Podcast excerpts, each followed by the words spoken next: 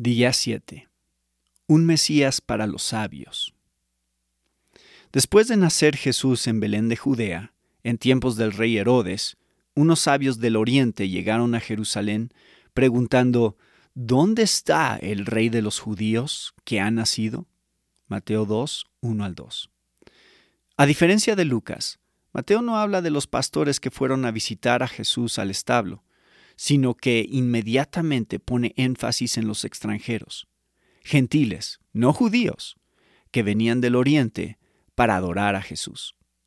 Mateo describe a Jesús desde el principio hasta el final de su Evangelio como el Mesías universal de las naciones, no solo de los judíos.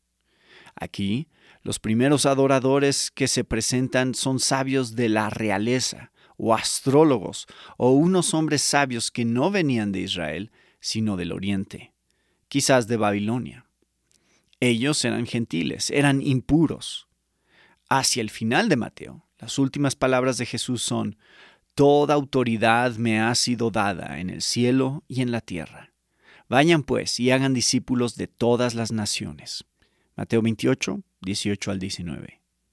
Sus palabras no solo abrieron las puertas para que nosotros, los gentiles, pudiéramos regocijarnos en el Mesías, sino que fueron una prueba más de que Él era el Mesías.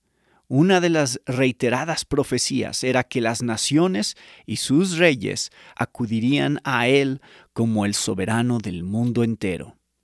Por ejemplo, Isaías 63 dice, y acudirán las naciones a tu luz, y los reyes al resplandor de tu amanecer.